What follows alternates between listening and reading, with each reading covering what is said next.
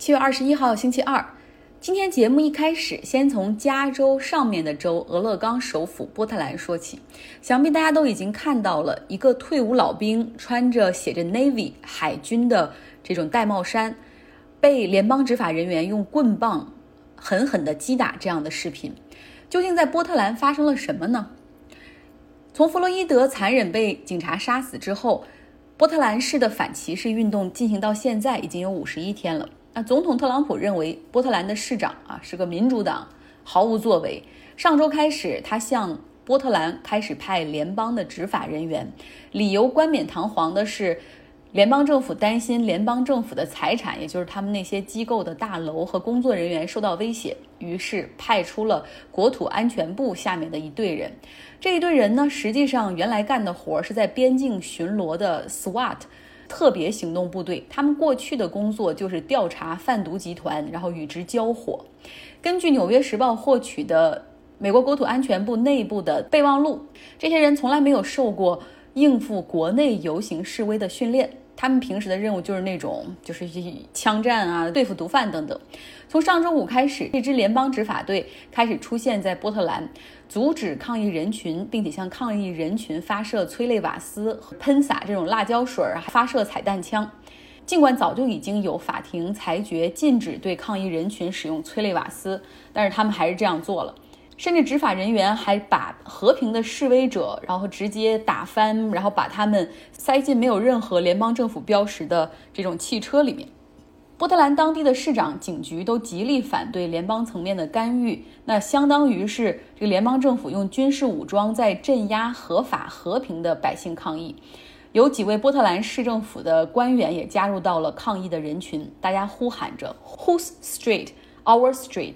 谁的街道？我们的街道。联邦执法人员的介入也激怒了当地的百姓，在整个周末都有更多的人走上街头抗议，然后都喊着停止对我们使用暴力，历史正在记录着你们的罪行。大家如果没有看我开头说的视频哈，可以来到微信公众号张奥同学上面来看一下这个海军的老兵被联邦执法人员击打的视频。他今年五十三岁，名字叫做 Christopher David。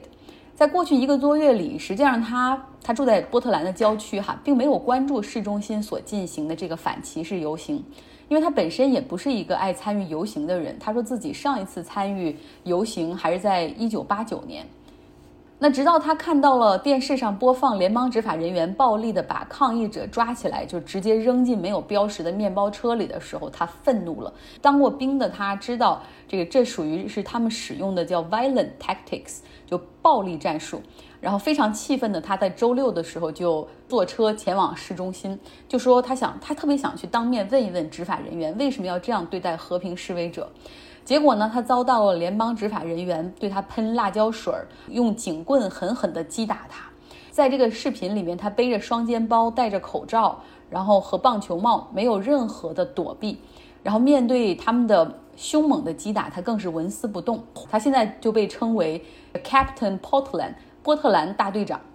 那目目前呢，已经有多家民权机构把联邦政府的这种暴力执法告上了法庭。面对全社会的如此的这种反扑和抗议，特朗普不觉得自己做错，也没有意识到问题的严重性。他说：“我会派更多的执法队员进入更多民主党控制的城市，因为他们的管理糟透了。除了波特兰之外，我还要派人去芝加哥，未来可能还有纽约、费城、底特律。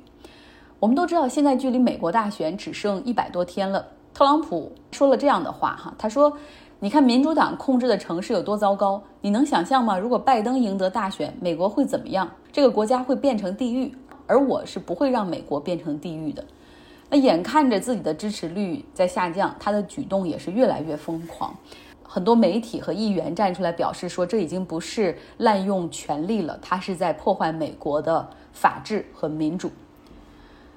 说说说一句资本市场的情况，今天纳斯达克上涨了百分之三，带动。六大著名的科技股就是亚马逊、Facebook 这些，Netflix，然后再加上一只特斯拉，他们在一天之内，这七个股票的总市值增加了近三千亿美元。就在这一天里面，贝索斯的单日财富增长一百三十亿美元。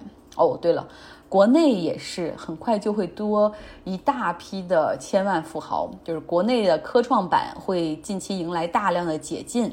然后另外呢，像蚂蚁金服会同步启动 A 股和 H 股的 IPO，他们的市值估计是在两千亿美元左右。另外，滴滴宣布也要上市，市值在八百亿美元左右。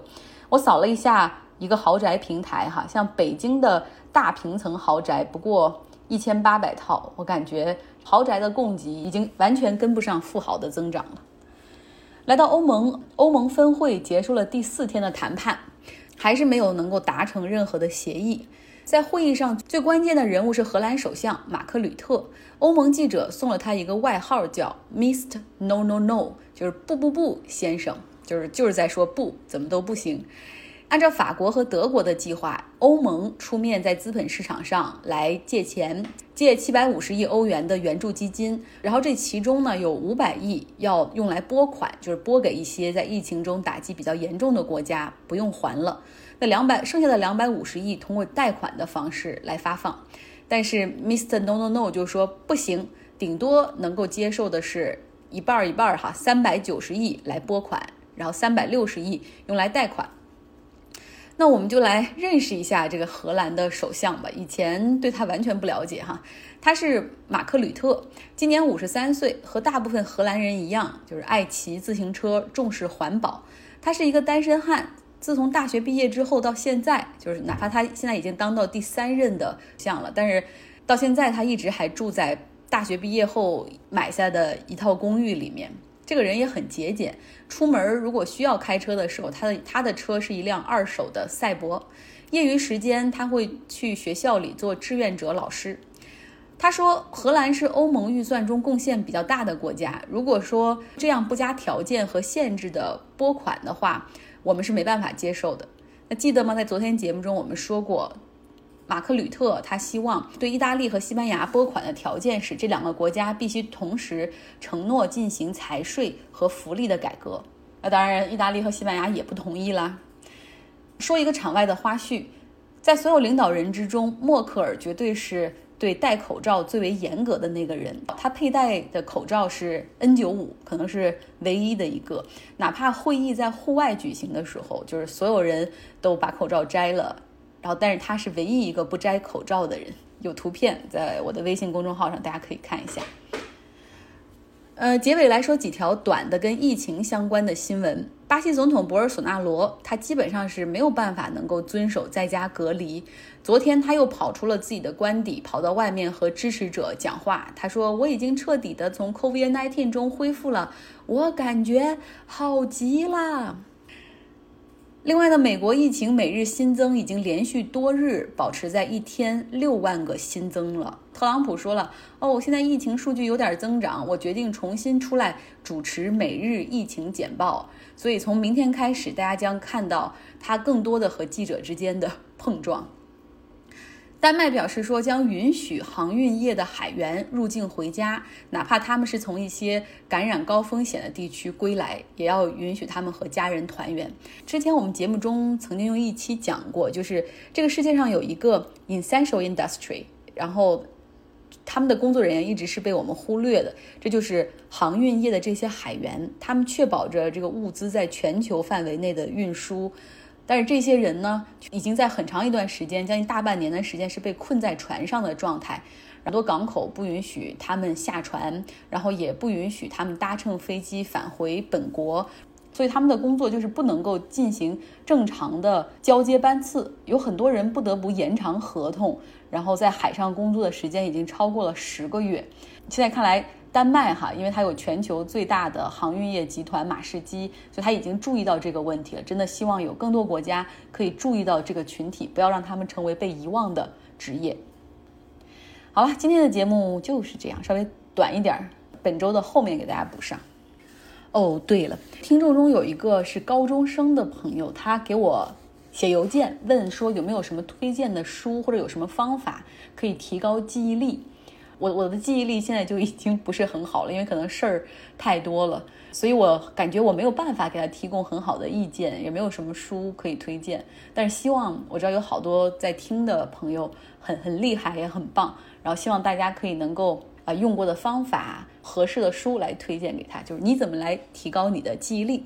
给我留言吧，来给这位高中生同学提供一些解决方案。多谢。